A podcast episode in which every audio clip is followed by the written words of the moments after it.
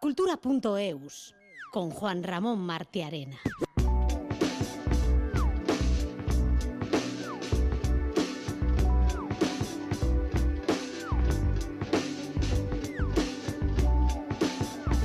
Son días en los que se ponen en marcha las grandes exposiciones, las primeras grandes exposiciones del año en las diversas instituciones culturales de nuestro entorno. Ayer hablábamos de la de Azcuna Centroa y hoy el Museo Guggenheim ha presentado la retrospectiva dedicada al artista italiano Giovanni Anselmo, máximo exponente del denominado arte pobre. La exposición es la principal noticia de la actualidad cultural, pero el cine va a ocupar un gran espacio en el programa de hoy. A las puertas de los Goya, la serie que hemos dedicado a las diferentes eh, profesiones del cine llega hoy a su fin. Hoy hablaremos con Valentín Álvarez, director de fotografía de Cerrar los Ojos, nominado también a los Goya. Hablaremos de la cuadragésima edición de la Semana de Cine Vasco de Gasteiz, que este año retoma de manera oficial su antiguo nombre, Cinemastea. Aprovechando el ciclo sobre cine y ciencia, hoy nos acercaremos a la figura de Hedy Lamar y también hablaremos de Profesor Octopus, el primer laboratorio del Estado que investiga y aplica la inteligencia artificial en las industrias audiovisuales. Un laboratorio con sede en Pamplona.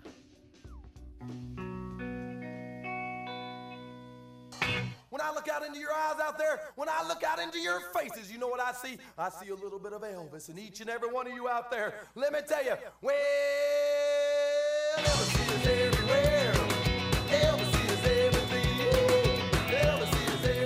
Comenzamos el programa escuchando a Moyo Nixon porque este artista de culto del llamado Outlaw Country ha muerto a los 66 años de edad. Al parecer ha fallecido por problemas cardíacos. Entre otros aspectos, Nixon era conocido por haber colaborado con otros músicos rebeldes y de gran y peculiar personalidad como por ejemplo Yellow Biafra. Moyo Nixon logró cierta notoriedad a mediados de los 80 gracias a este pequeño hit Elvis is Everywhere. Posteriormente seguiría en solitario con un buen puñado de discos, incluyendo el compartido con Yellow Biafra, y se había mantenido activo en el circuito de conciertos hasta su fallecimiento. Fue también actor ocasional y DJ radiofónico, además de un irreverente artista en contra de todas las convenciones. Así comienza Cultura.eus, un programa posible gracias a la labor técnica de José Ignacio Revuelta y Alberto Zubeldia, la producción de Esther Murélaga y el trabajo del equipo de redactores del programa.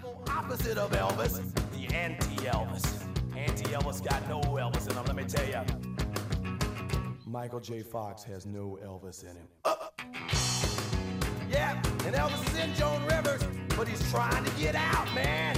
He's trying to get out. Listen up, Joni, baby. Elvis is everywhere.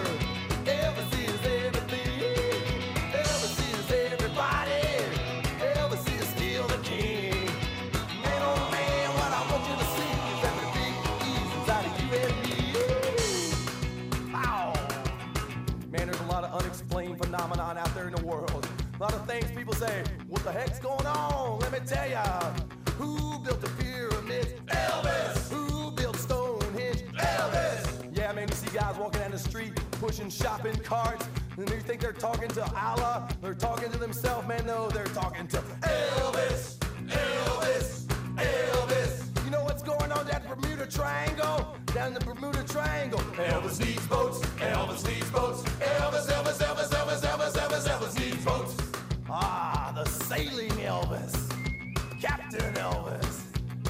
Commodore Elvis, it is. Yeah, man. You know, people from outer space, people from outer space, they come up to me. They don't look like Dr. Spock. El Museo Guggenheim presenta la primera exposición del año, Giovanni Anselmo, Más allá del horizonte. Es una retrospectiva del artista italiano fallecido el pasado mes de diciembre, precisamente mientras preparaba esta exposición. Un artista que fue el máximo exponente del denominado eh, arte povera o arte pobre. La exposición reúne más de 40 obras que forman un recorrido o viaje entre las emblemáticas de la trayectoria de este artista. Nuestra compañera Esther Murelaga ha estado en la presentación de la exposición. El espacio, el tiempo, la orientación, los campos magnéticos o las fuerzas gravitacionales del planeta son los temas recurrentes que definen el vocabulario artístico de Giovanni Anselmo, artista italiano que formó parte del movimiento denominado arte pobre un artista referente acorde con el concepto de la experiencia que tanto define al Museo Guggenheim de Bilbao en palabras de Juan Ignacio Vidarte, director del museo. un artista referente dentro de la segunda mitad del siglo XX, un artista que además, aparte de ser un artista referente del arte povera, ha aportado al arte ese concepto que para este museo es tan cercano, como el concepto de la importancia de la experiencia frente a la mera contemplación. La obra de Giovanni Anselmo es un precedente y es un precursor. Más de 40 obras son los que componen la exposición Más allá del horizonte, que es una retrospectiva del artista italiano y también se ha convertido en homenaje por la reciente muerte del artista. De hecho, falleció mientras preparaba la exposición. Más de 40 obras entre dibujos, esculturas, fotografías y proyecciones que el visitante recorrerá de una forma muy personal, como explica Gloria Moure, comisaria de la obra. La voluntad ha sido crear un paisaje donde uno se introduce y puede sentir esas fuerzas de la naturaleza, esas orientaciones en el universo y sentir que tú formas parte de eso. Una de las obras más reseñables es la obra adaptada por Anselmo para esta exposición y elaborada con piedra caliza autóctona procedente de una cantera de la zona del Astor. En palabras de Moure, una obra que no será fácil identificar ha construido una pieza poética con un material que para este lugar es un material esencial de su cultura, ¿no? Y creo que eso es una parte muy importante de la exposición. Está enraizada de alguna manera en, eh, en este lugar. Más allá del horizonte de Giovanni Anselmo se podrá visitar en el Museo Guggenheim de Bilbao hasta el 19 de mayo.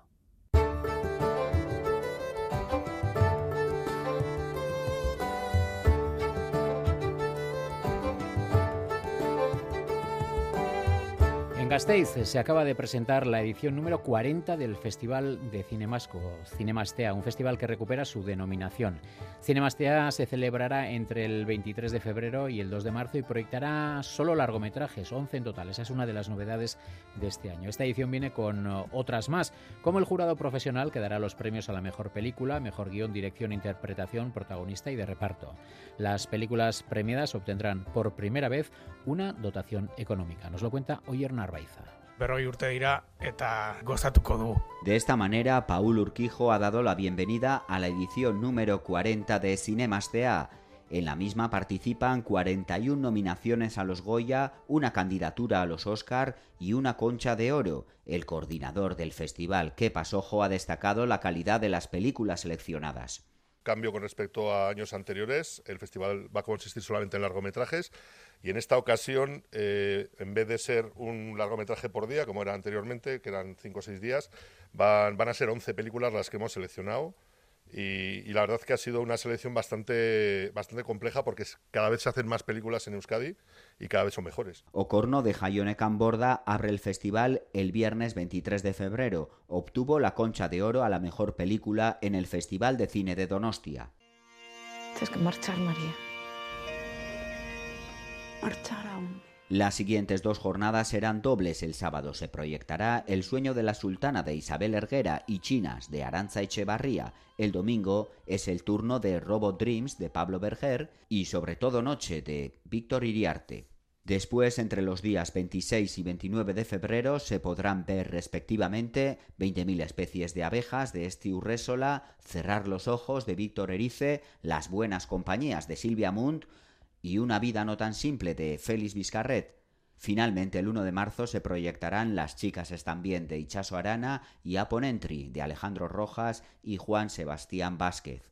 Los nombres de las películas ganadoras se darán a conocer en la gala de clausura que se celebrará el 2 de marzo, un acto que será conducido por John Plazaola y Nerea Mazo. La gala se convertirá en un reflejo de la evolución del cine vasco a lo largo de estas últimas cuatro décadas. Participarán algunas personas relevantes. Nerea Mazo. Eh, a lo largo de la gala nos van a acompañar eh, caras conocidas, tanto actores como directores, como Ramón Barea, Estiu Resola, Pedro Lea, Elena Irureta, Miquel Osada, entre otros, para bueno, contarnos un poquito su experiencia, anécdotas vividas a lo largo de, bueno, pues de su vida como como artistas en este mundo. El precio de cada sesión es de 3 euros y el abono cuesta 22. Ya están disponibles en la web fundacionvital.eus.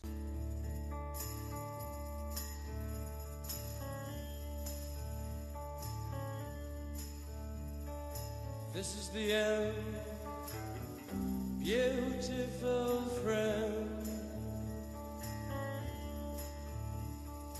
Estamos a las puertas de los Goya, de la ceremonia de los premios Goya del cine del Estado, y en Cultura.eus hemos venido durante estas semanas haciendo una serie sobre los, las diferentes eh, profesiones que toman parte en el mundo del cine, y hoy cerramos este ciclo con, eh, el, con Valentín el Álvarez, director de fotografía de Cerrar los Ojos, que enseguida vamos a hablar con él. Pero bueno, antes de darle paso, eh, sabemos que la luz es el inicio de todo proceso, sin luz todo estaría sumido en tinieblas y este precepto tan elemental se ajusta como anillo al dedo al cine, a esa linterna mágica que nos brinda pasión y aventura, que nada sería sin los fogonazos luminosos que son la columna vertebral desde que el cine es cine. Hola, Racha León. Eh, ¿Qué tal? Es verdad. Perdona, estaba aquí en mi, perorata poética y me he olvidado por completo de que aquí está nuestro excelso experto Iker Zabala, el hombre que prepara estos eh, apartados de cine porque es el hombre más adecuado, porque es el que más sabe. Vas a conseguir que deje de sonrojarme cada vez que dices esto. Bien, bueno, hay que hacerse a todo. En el día de hoy nos acercaremos al trabajo de los directores de fotografía, que son algo así como los gestores de esa luz que compone las imágenes que terminan llegando a nuestras queridas pantallas. El ajuste de la cámara, su tratamiento lumínico, el fértil campo de sugerencia y simbolismo que puede despertar el tratamiento cromático de una película. Es, es esencia, la esencia misma del cine, uno de los ejes estéticos. Es por ello que el director de fotografía es un engranaje capital en esa compleja maquinaria grupal que es el cine. Pues dicho todo esto, Valentín Álvarez, nuestro invitado de hoy, es iluminador escénico, también profesor y director de fotografía, que está nominado precisamente este año al Goya por su trabajo en Cerrar los Ojos, película de Víctor Erice. Arracha León, Valentín.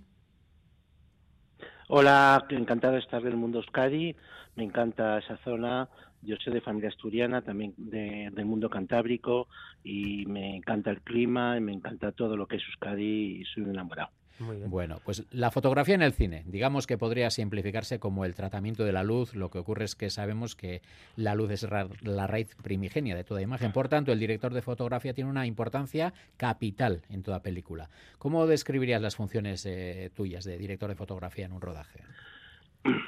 Eh, bueno, las funciones de director de fotografía las, las has descrito antes de manera fenomenal y precisa, estoy muy de acuerdo tu manera, sobre todo de verbalizarlo, que muchas veces es muy complejo, verbalizar las funciones de, del director de fotografía, pero también varía mucho dependiendo del proyecto y dependiendo del director.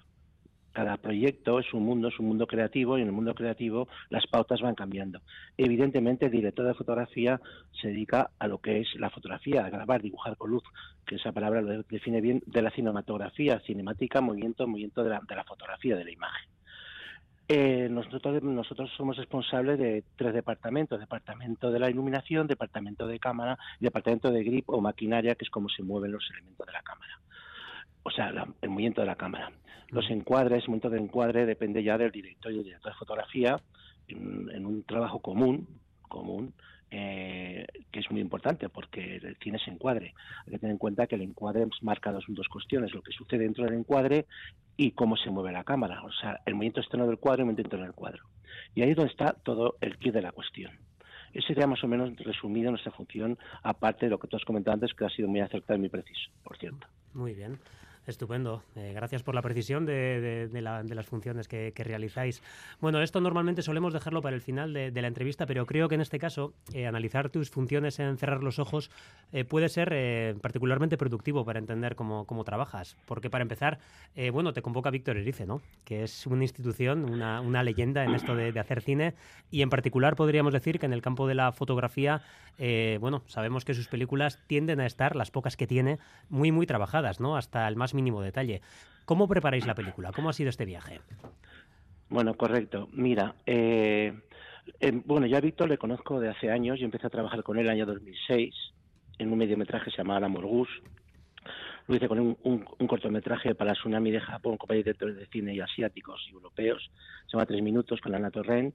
Luego hice una película colectiva que era un Pedro Costa, Alas Karostami, eh, eh, se me ha olvidado, se me ha ido la cabeza del otro director, Oliveira, perdóname, Oliveira y Erice, sí, exactamente, que fue, se llamaba Vídeos Partido, dentro de una película llamada Centro Histórico.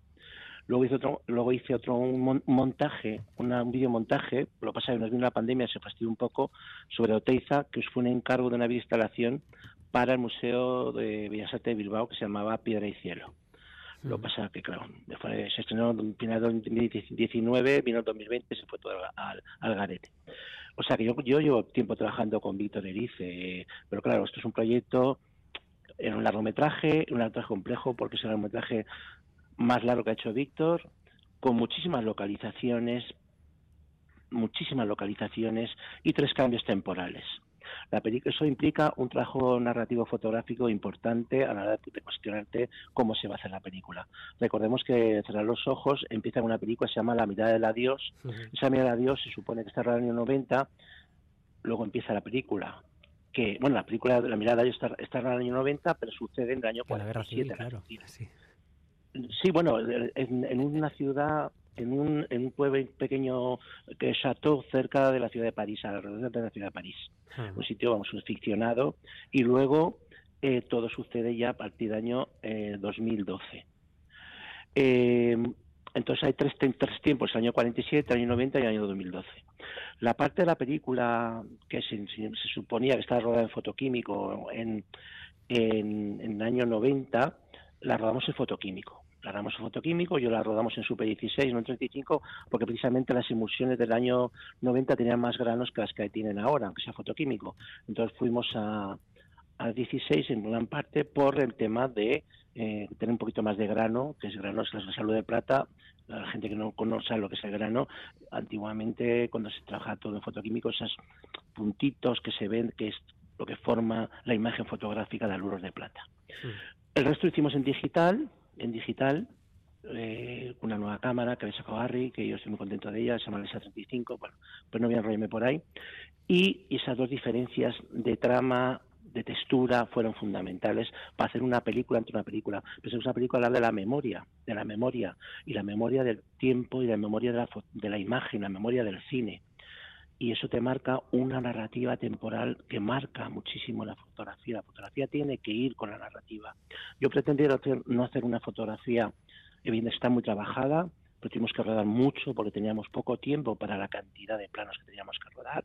Eso implicó una concentración de mi equipo y, de coordinación, digamos, de trabajo de, coordinación técnica tremendo por parte de, mi equipo, mis jefes, mis jefes de equipo y con ellos, que fue maravilloso el equipo que tenía, la verdad que sin ellos hubiese sido imposible, y, conseguir esta narrativa que va de un punto de vista cromático hasta un punto de vista de texturas y de contraste. El contraste se va aumentando según va avanzando la película, se va yendo hacia un punto un poquito más contrastado y la cromaticidad, la croma va cambiando ligeramente para que no se note, porque lo que me interesa a mí es que la fotografía se sienta, esté dentro del resto de la película, con la música, con el montaje, con los actores. La fotografía en Víctor hace lo, grande que tiene Víctor es que los directores, de cine que he conocido que más saben de luz, de luz plástica, de luz. Es increíble lo que sabe y la sensibilidad que tiene hacia la luz y lo que, lo, que le preocupa a la fotografía y la luz. Pero consigue una simbiosis tremenda entre todas las partes de la película para que todo se sienta pero nada se note. Hmm. Valentín, antes de continuar con este diálogo, vamos a escuchar eh, una escena de, la película Cierra los ojos, Cerrar los ojos.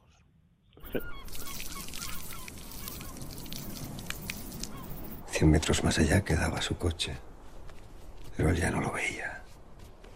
Solo tenía ojos para la pelota y el jugador delante de él a punto de chutar.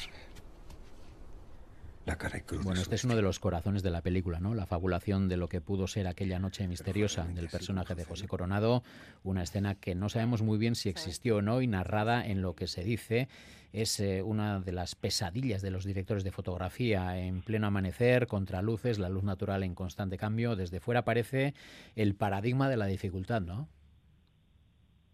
Pues mira, esa me encanta que me encanta, se nota que eres una persona con mucha sensibilidad cinematográfica. Bueno, te voy a decir la verdad, la, sensibilidad cinematográfica la pone Iker, la verdad. ¿eh? No, no. Yo soy un mero acompañante, vamos a decir. Bueno, yo te, no puedo darte, hacerte la bola, pero, pero la, las pillas, vamos, directo. Sí, sí. Eh, bueno, yo te voy a, mira, la pillas directo. Y mira, esa efectivamente es la, la parte más onírica de la película, porque la parte imaginada por Miguel Garay, que es el director de cine, se imagina cuando su amigo, el actor, eh, eh, eh, el actor Arenas, Ricardo Arenas, se va, se pierde cuando está hablando con el amante de los dos en ese, ese día de lluvia, bajo las llamas del, resplandor de la hoguera, después de haber cenado, se encuentran dos antiguos amantes, dos antiguos conocidos después de muchos años de verse empieza a hablar y se mete su imaginación a través de los ojos brillantes que brillan la llama del fuego, el, el reflejo del, iris del ojo, se va aumentando la frecuencia de la llama y vamos dentro del cerebro de él, de Miguel Garay, que es Manolo Sur, el actor que lo interpreta, entramos da dentro de él y se imagina. Y en ese momento está la oscuridad absoluta, como llegamos a un sitio que está la oscuridad absoluta, no se ve nada. Y la oscuridad absoluta solo iluminado por los faros del coche. No hay nada más. Víctor que día me pidió bien, verdad. incluso le pregunté cuando iba al acantilado, Arenas, y le, digo, pero no saber el acantilado, mi hijo Víctor, no importa, pero se va a oír. Él, lo tenía tan claro desde el principio, esa idea de cómo fundir la imagen con el sonido, que para un director de fotografía se va a oír en, en, durante la localización, es maravilloso porque a mí me aclaró que tenía que dejarlo oscuro absoluto, para que luego cuando sale la luz amanece, surja la luz y surja la forma del espacio que nos confunde cuando hay oscuridad absoluta bajo la lluvia, que es lo que marca la lluvia. La lluvia marca los faros del coche, porque siempre pensamos que la lluvia nada más que se puede ver cuando está con la luz, esos momentos que la luz está iluminada por los faros, como cuando decimos, está lloviendo, o sea, asomamos a la ventana y vemos, hoy se ve, mira la farola, hay, hay agua, porque la vemos en la farola, si no, no la vemos. Entonces, es, ese mundo que estemos todos en la cabeza de sensaciones, de emociones, Víctor tiene una capacidad brutal sintetizarlas y llevarlas al cine. Ese momento es maravilloso, todo ese momento que está en el encuadre, dentro del encuadre, cuando al final amanece, amanece al lado del acantilado, vemos dónde estamos, la portería, el encuadre de la portería de él congelada, todo está eso dentro, eso está dentro de la cabeza del protagonista de Miguel Garay, que es el director de cine que está en la búsqueda constante de su amigo. Hmm. Arenas. Es tremendamente gozoso escucharte hablar sobre esa poética de la luz ¿no? y de todo lo que hay en esta, en esta película, todas las capas analíticas que hay. ¿no? Eh, bueno, los Goya se van acercando, ese 10 de febrero que imagino que tienes ya marcado ¿no? desde hace mucho tiempo en el calendario. ¿Qué expectativas podríamos hacer para, para este día, ¿no? Eh, que en cierto modo no sé si he soñado también? Bueno, yo estoy ya por ser nominado, para mí ya es, es suficiente para mí es llegar a un punto profesional muy interesante. Eh, yo me moví, siempre me soy una persona que dicen, ¿cómo? Pero tú, haces tantas cosas con sí, es que yo, yo me manejo con la luz, como tú habías investigado, yo hago mucho edición iluminación escénica, también hago documentales, una, en una época de mi vida me dediqué a hacer mucha publicidad, o sea, me he manejado mucho en el mundo de la fotografía y de la luz, en todos sus ámbitos, y estéticos y plásticos. Y bueno, es esa mi particularidad como director de fotografía como Valentín Álvarez. Y en los Goya, pues los Goya este año está muy reñido, eh, creo, sinceramente reñido. Y bueno, mm, creo que, que las otras películas eh, tienen, son muy diferentes, son varias películas muy diferentes en sí. Y entonces está aquí de la cuestión que son muy diferentes, no, son, no se parecen en nada en una a la otra. Por lo tanto, puede ser cualquier cosa, cualquiera no lo merecemos. Entonces, pues es una cuestión de bueno, lo que decían los académicos.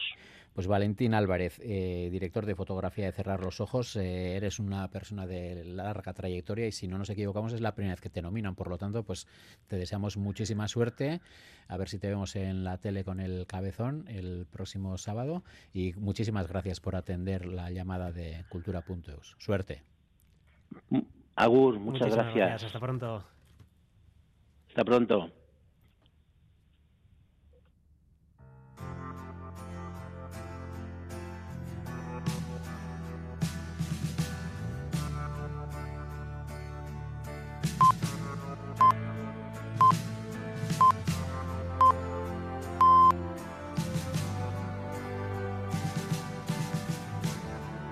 Y no abandonamos el cine porque continúa su andadura la séptima edición del ciclo Cine y Ciencia, un ciclo que continúa con su decidida búsqueda de transmisión de cultura cinematográfica y científica. Proyecciones, presentaciones y debates son el ADN de este ciclo.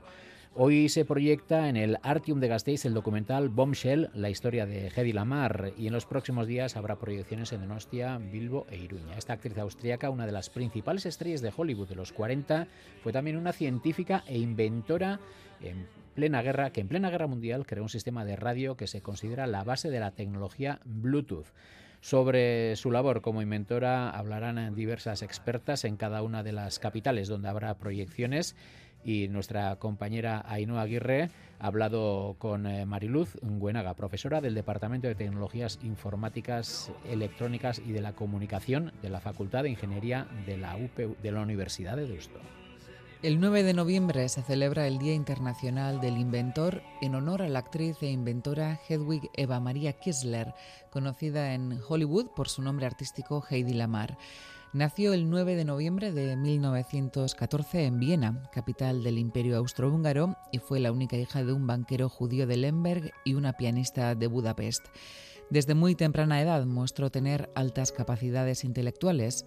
Ya de niña tocaba perfectamente el piano y hablaba varios idiomas a pesar de que en la escuela los profesores comunicaron a su familia que era superdotada y que cuando tuvo edad para ello empezó a estudiar ingeniería, la joven abandonó los estudios con el fin de cumplir su sueño de ser actriz. Fue la primera mujer que apareció desnuda en una película y la primera que fingió un orgasmo en la gran pantalla. La película Éxtasis de 1932 provocó un gran revuelo en Europa y fue censurada en la mayoría de las salas de cine. El Vaticano, que la tachó de obscena, pidió a la muestra de Venecia que no la proyectara, cosa que no sucedió porque Mussolini no quiso perderse la película.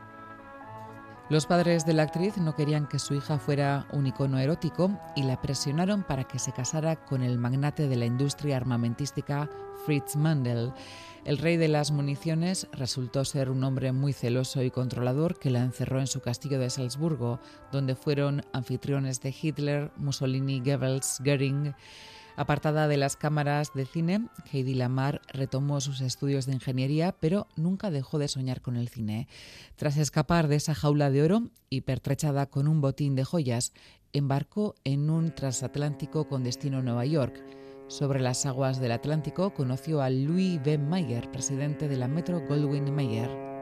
A partir de 1938, y ya con el nombre Heidi Lamar, trabajó en muchas películas y fue promocionada en Hollywood como la mujer más bella del mundo. Los dibujantes se inspiraron en ella para crear Blancanieves y Catwoman y su deslumbrante imagen la convirtió en una de las estrellas emergentes del momento.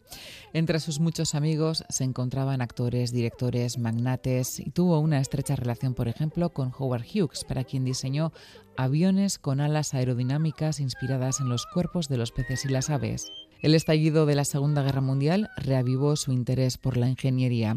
It is not yet known how many lives were lost when the British liner Athenia was torpedoed today without warning in the Atlantic. La noticia del hundimiento de la Athenia, un buque de pasajeros británicos en el que viajaban un millar de personas, le hizo plantearse esta cuestión. ¿Cómo teledirigir torpedos de manera segura sin que los nazis interceptaran la señal de los barcos estadounidenses? 15 metros bajo la superficie. Todo dispuesto. Posición de disparo correcta. ¿Lanzatorpedos listos? Listos, capitán. Tubos 3 y 4 inundados, con puertas exteriores cerradas. Se le ocurrió que en vez de utilizar una única frecuencia de comunicación entre emisor y receptor, podían cambiar de frecuencia de manera sincronizada, es decir, la transmisión en el espectro ensanchado. Durante la Segunda Guerra Mundial, uno de los problemas a los que se enfrentaron los aliados fue el hecho de que los nazis podían interceptar las señales de radio utilizadas para guiar los torpedos. Esto significaba que los torpedos eran vulnerables a ser detectados y desviados por el enemigo. La solución de Hedy Lamar y su colaborador, el compositor George Antheil, fue desarrollar el sistema de salto de frecuencia. Este sistema permitía que las señales de control de los torpedos cambiaran de manera continua y aleatoria entre diferentes frecuencias, lo que hacía extremadamente difícil para los nazis interceptar y descifrar las comunicaciones. Unió fuerzas con el autor de Ballet Mécanique, el músico George Antheil, que tenía una gran experiencia en el uso de pianolas sincronizadas y partiendo de esa pauta desarrollaron esta ingeniosa idea. Usar el papel perforado de las pianolas que accionan las teclas del piano para reproducir música de forma automática para activar señales de radio sincronizadas entre un barco y un proyectil. Como la pianola tiene 88 teclas, usaron 88 frecuencias, creando un sistema de salto de frecuencia indescifrable.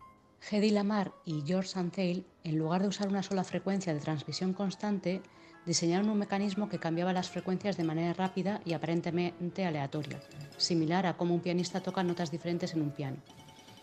Esta tecnología de espectro ensanchado sentó las bases para la seguridad de las comunicaciones inalámbricas modernas y se convirtió en una contribución crucial al esfuerzo de guerra aliado durante la Segunda Guerra Mundial. Donaron la patente al Consejo Nacional de Inventores pensando que si el ejército lo utilizaba les pagarían, pero su invento no tuvo buena acogida. En un primer momento la Marina lo rechazó y cuando en 1942 se dieron cuenta de su potencial, el gobierno lo confiscó porque ella era una inmigrante austríaca y por tanto sospechosa de colaboracionismo con el régimen nazi. No tuvieron tantos prejuicios para pedirle que vendiera bonos de guerra y recaudara dinero. Actualmente se estima que el invento de Lamar y Antel podría valer unos 30 billones de dólares. Ellos no recibieron un solo centavo y con el paso de los años el salto de frecuencia dio pie a las radiocomunicaciones seguras que son la base para los sistemas Wi-Fi, GPS, Bluetooth. Heidi Lamar continuó con su carrera en el cine, Camarada X, Las chicas de Siegfried, La vida es así, trabajando con actores como Spencer Tracy, Clark Gable, James Stewart y sin saber que sus películas se podrían ver en teléfonos y ordenadores inalámbricos gracias a la tecnología que ella misma contribuyó a crear. Sin embargo, es recordada por ser la mujer que le cortó el cabello a Sansón en la película Sansón y Dalila de Cecil B. DeMille. Sansón. Este es el signo de tu poder. Tus cabellos, si algún día se te despojara de ellos. El documental Bombshell, The Story of Hedy Lamar, dirigido por Alexandra Dean, se proyectará esta semana en Gasteiz, Donostia y Bilbao y llegará a Iruña la semana que viene.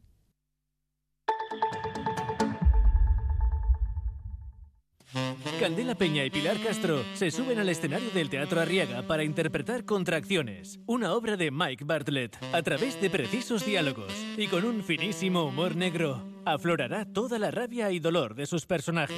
Contracciones, del 9 al 11 de febrero en el Teatro Arriaga. Entradas en taquilla o en su página web. Esta semana, viernes de carnaval en el Conquis. Este puede ser el, el Conquist más heavy de la historia. Con la última eliminada, Lele. ¡Y derecho! ¡Vas para casa! Y con la vuelta de Juanito y Corta. Yo me voy. Me comunican que me tengo que marchar. Todo ello en el debate del Conquis. Mañana por la noche en E ETV2. Zatozte, sartu ikastolan. Ibilbide oso bat daukagu prest. Aurra erdigunean jarrita, pertsona giza dimentsio osoan gara dadin. Euskaratik eta euskaraz, euskal kurrikuluma ardatz hartuta.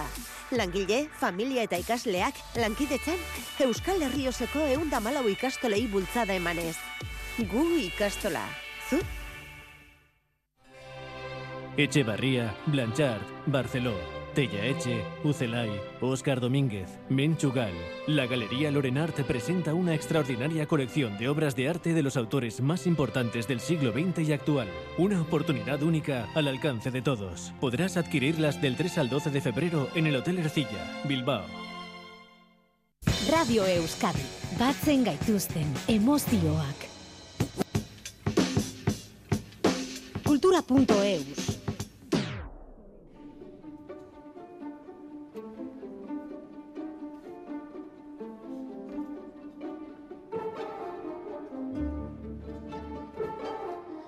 Euskadico Orquestra se encuentra inmersa en una gira por Austria que abarca un total de cuatro conciertos. El primero tuvo lugar el pasado martes en la sala Bruckner House de Linz, a donde ha vuelto después de cinco años, y continúa en Salzburgo, donde ayer ofreció el primer concierto y ofrecerá otros dos, hoy y mañana, en la prestigiosa sala Grosses Festspielhaus. La orquesta ofrecerá tres programas diferentes e incluirá en sus atriles a Ravel, Shostakovich, Bizet, Ginastera y Glier. Para hablar de esta gira nos escucha ya al otro lado del teléfono Uriol Rock, director general de Euskadi Orquestra. Arrachaldeón Uriol. Arrachaldeón. Bueno, lo primero de todo, ¿qué tal estos dos primeros conciertos de la gira y qué tal ha sido la acogida del público en dos plazas muy, muy importantes, las ciudades natales de Bruckner y de Mozart, la capital mundial de la música clásica?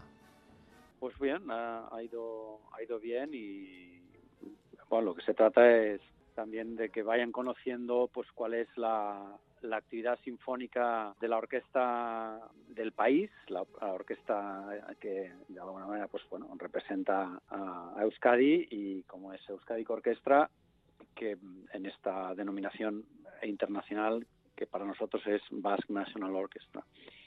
Y la verdad es que, bueno, pues la presencia de público es estupenda, llenan las salas y con muchísimo entusiasmo con bueno con programas que son exigentes en el sentido de, que eh, no son precisamente programas muy ligeros sino con diría yo utilizaría la palabra de, de, un programa denso y muy completo y largo no con programas variados y diferentes esta gira es especial por diversos motivos, porque como decimos, recaláis en dos ciudades de enorme tradición musical con prestigiosos escenarios, como por ejemplo la sede de los festivales de Salzburgo, y porque estaba prevista para 2021, pero la pandemia la retrasó hasta ahora, y también porque la orquesta vuelve a Salzburgo tras un largo paréntesis de 40 años. Muchos, eh, muchas emociones, ¿no?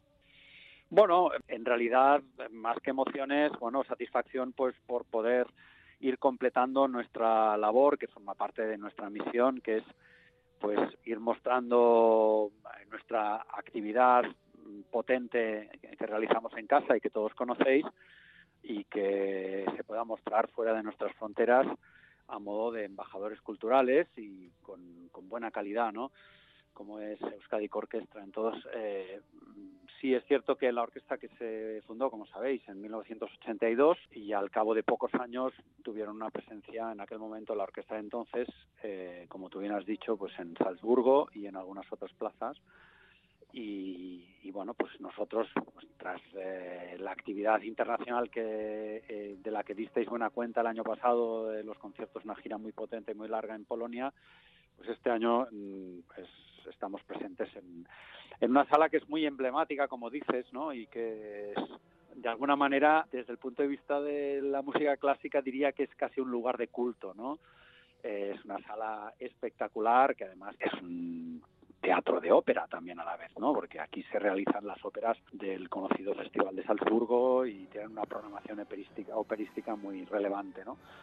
Pero en este caso nosotros cierran la concha eh, acústica para hacer la programación sinfónica y estamos aquí pues de la mano del programador importante de música sinfónica que bueno nos esperaba y estaba muy agradecido y contento de que a pesar de la, de la cancelación que nos generó un sinsabor porque la pandemia nos generó muchísimos sinsabores aparte del dolor que causó que va por delante evidentemente pues eh, ayer comentábamos con el director artístico que bueno se alegraba mucho de poder haber finalmente pues eh, que haya llegado el momento en 2024 ahora de poder estar aquí y, que todo el público llene la sala y que disfrute de, esto, de este programa doble que estamos realizando aquí.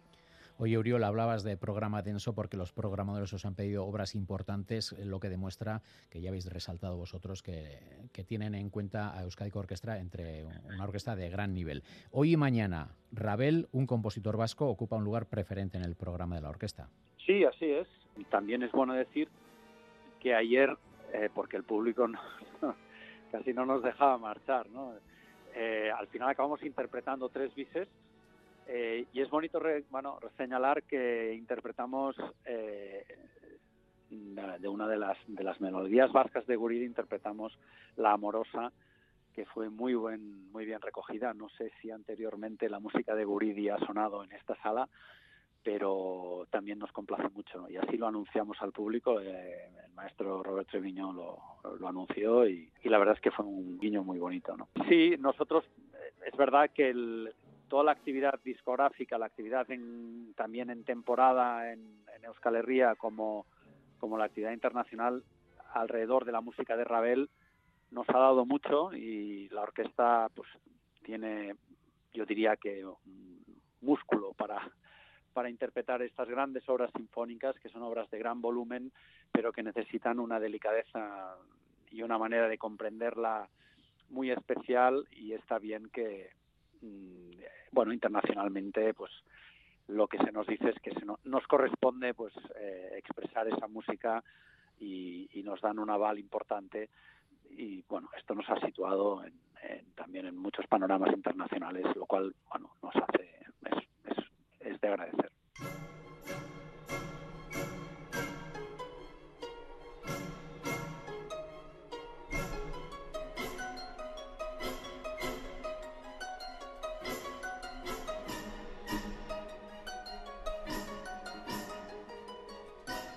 por si todo lo que hemos comentado fuera poco, en esta gira acompaña a la orquesta Xavier de Mestre, un, probablemente el artista más influyente de las últimas décadas, casi nada.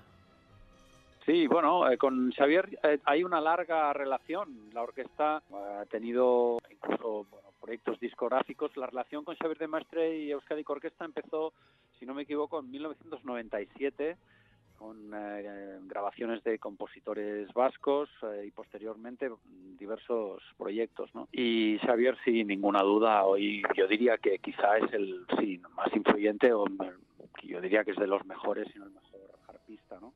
Él hace muchos años que es un solista reconocido, empezó su carrera artística como arpista de la Filarmónica de Viena y al cabo de poco tiempo dejó su actividad en, esa orquesta para dedicarse exclusivamente a la actividad solística. Y su virtuosismo es espectacular y su musicalidad realmente y el conocimiento que tiene muy profundo de las, de las obras. Ahora, por ejemplo, uno de los grandes compositores internacionales como es Peter Otbosch acaba de componer una obra, un concierto para orquesta y arpa que ha estrenado hace poco, es decir, es alguien que está en, la punta de lanza del repertorio y de la interpretación de este instrumento tan singular, tan poco habitual y tan eh, espectacular como el arpa, ¿no? Pues Uriol Rock, director general de Euskadico Orquestra, muchas gracias por compartir este tiempo con Cultura.eus en estos días tan ajetreados para vosotros y que sigan los éxitos en esta gira. A León. Gracias a vosotros por contarlo y evidentemente a nosotros nos complace mucho eh, mostrar nuestro trabajo exteriormente, pero sobre todo que lo contéis para que nuestro público también entienda y vea eh, y sienta el orgullo mismo de que la orquesta del país le está representando fuera de las fronteras.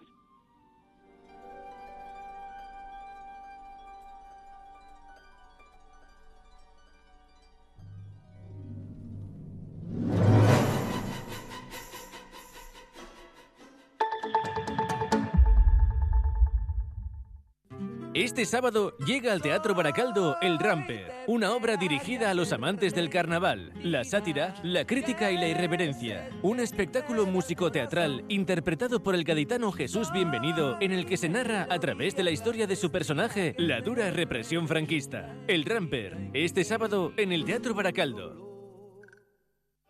El viernes 9 de febrero, a las 8 de la tarde, el Social Anchoquia de Basauri presenta la última producción del Teatro Arriaga en colaboración con el Teatro Español La Lucha por la Vida, un homenaje a Pío Baroja. Entradas en taquilla Cuchabank y en socialanchoquia.eus. La Lucha por la Vida, con Ramón Barea e Itziar Lazcano, al frente de un amplio reparto en el Social Anchoquia de Basauri, tu teatro.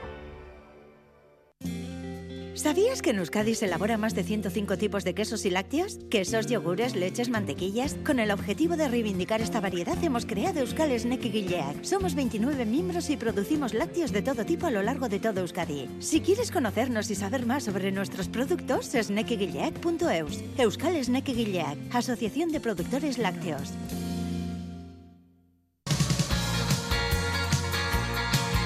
Radio Euskadi Compartimos lo que somos.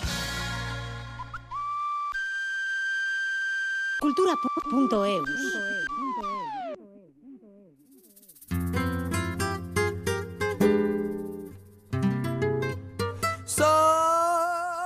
En este último tramo del programa de hoy vamos a hablar de teatro, de la obra El Ramper, que Jesús Bienvenido llevará a escena el próximo sábado, pasado mañana, en el Teatro Baracaldo. Estamos escuchando un fragmento de esta obra que es muy apropiada para estos días de carnaval.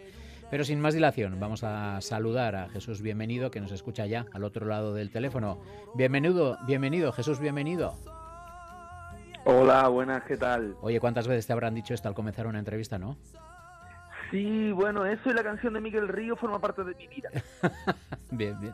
Oye, de- decimos que, que es un espectáculo, el Ramper es un espectáculo muy apropiado para estas fechas porque es una obra dirigida a los amantes del carnaval, del teatro, el circo, la sátira y la ironía, la crítica y la irreverencia. Sí, bueno, el, el carnaval dentro de la, de la obra es una excusa por, para contar la historia de la represión en, eh, los primeros momentos de, de la guerra civil en España. Y lo cuento desde ahí porque, bueno, lo cuento, sabes que, que, que esa, que la historia es la misma, repetida, eh, con diferente disfraz, digo yo siempre, ¿no? Porque mm, realmente mm, la historia se repite a lo largo del país, pero yo lo cuento desde mi barrio y desde, desde la experiencia de, de- la gente que me, que me ha rodeado, desde mi familia, de lo que me, me han contado y, y, y lo que he vivido.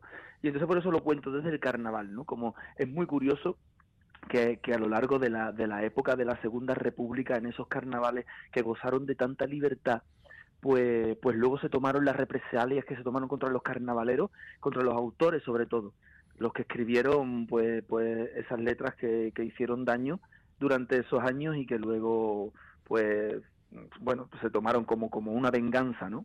Oye, dentro de esa venganza, esa represión fascista, el personaje principal y que da nombre a la obra es una persona verdadera que existió, el Ramper existió. Sí, pero no es ese Ramper no es el no es el protagonista de, de mi obra. O sea, has que tomado pasa es que prestado el Ramper, nombre.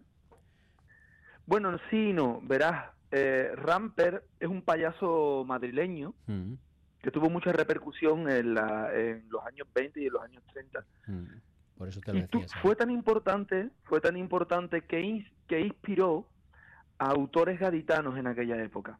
Entonces, por ejemplo, Cañamaque, que es un autor gaditano, que también fue represaliado, sacó en el año 1925 una murga que se llamaba Los Ramper Filarmónicos, inspirado en este payaso, pues que, como te digo, tenía mucha repercusión, vamos, tenía lo- en todo el país, ¿no? Tenía juguetes incluso de, de este payaso, o en Chiclana tenían un anís, anís Ramper, y, y bueno, entonces yo, yo lo tomo prestado Mm.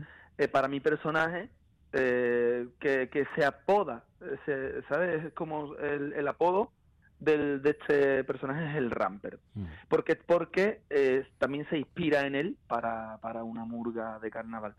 Eh, y, y así utilizo ese lenguaje circense para contar la historia de la represión. Oye, eso te quería comentar, ¿no? Eh, la obra cuenta con elementos eh, alegres, vamos a decir, pero con un trasfondo triste. Cuenta una historia triste de represión, de dolor. ¿Se digiere mejor una historia triste con, con esos elementos alegres? Sí, yo creo que el humor es una es una vía directa que, es capaz de contar las cosas trágicas de una manera muy particular, ¿no? De hecho, hay una hay una parte dentro de la obra que es la parte más humorística, pero también la parte más dura. Y, y entonces es muy curioso como, como, como la gente, eh, hay veces que ríe y llora al mismo tiempo, ¿no?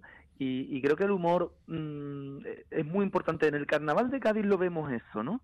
La crítica eh, se puede hacer de dos maneras. Desde, desde una parte seria que, se hace o desde una parte humorística. Y creo que hace más daño la parte humorística que la, que la parte seria, ¿no? Es como mm, más, no sé, eh, llega, llega de una manera más directa.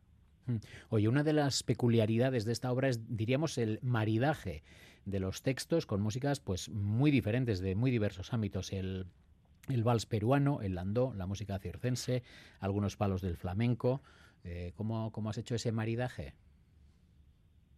Sí, ¿Cómo y pues por bueno, qué? mira, pues, pues porque es un poco mi seña de identidad. Yo eh, he compuesto muchos años para muchos artistas eh, y me gusta mucho la música latinoamericana. Eh, de hecho, eh, uno de mis compañeros, el guitarrista, es chileno y, y maneja muy bien. Es, es un guitarrista flamenco, ¿eh? chileno, pero maneja muy bien todo el folclore eh, latinoamericano y entonces pues eh, sabe colorear muy bien to, to- todo eso. Aparte de la raíz mía, que es una raíz muy andaluza, ¿no? Eh, dentro de, de la parte flamenca. Y, y bueno, pues la verdad es que musicalmente eh, tiene un abanico de estilos bastante grande y, y se va moviendo. eh, pues por- tiene algunos elementos de carnaval. Realmente no es una obra de carnaval. Lo que pasa es que el, el personaje sí que es un personaje carnavalero. Yo quería yo quería contar, como te digo, el tema de la represión desde ahí.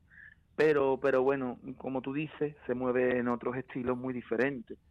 Y mm, y como te digo, es un poco la señal de identidad mía, porque en otros espectáculos también uso un poco una variedad musical bastante amplia. Vamos a escuchar otro fragmento de, la obra.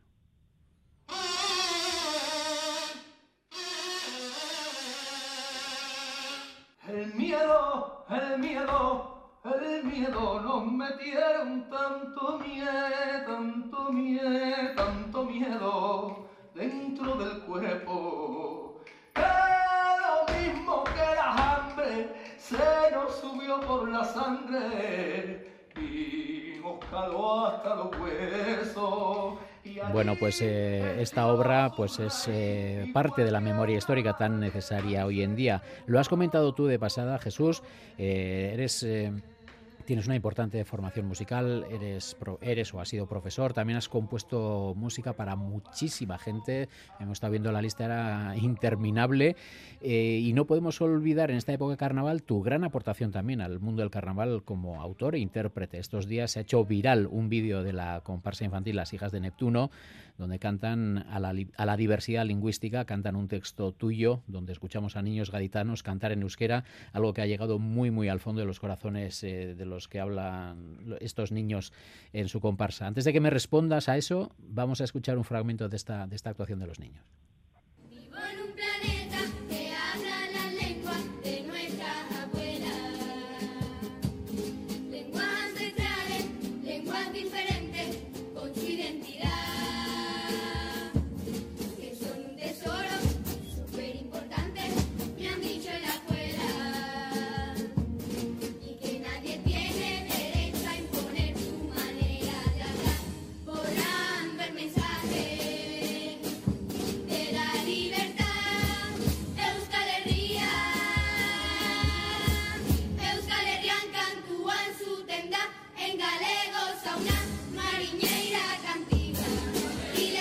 ¿Quién nos iba a decir que en los carnavales de Cádiz unos niños cantaran en euskera, defendiendo el euskera?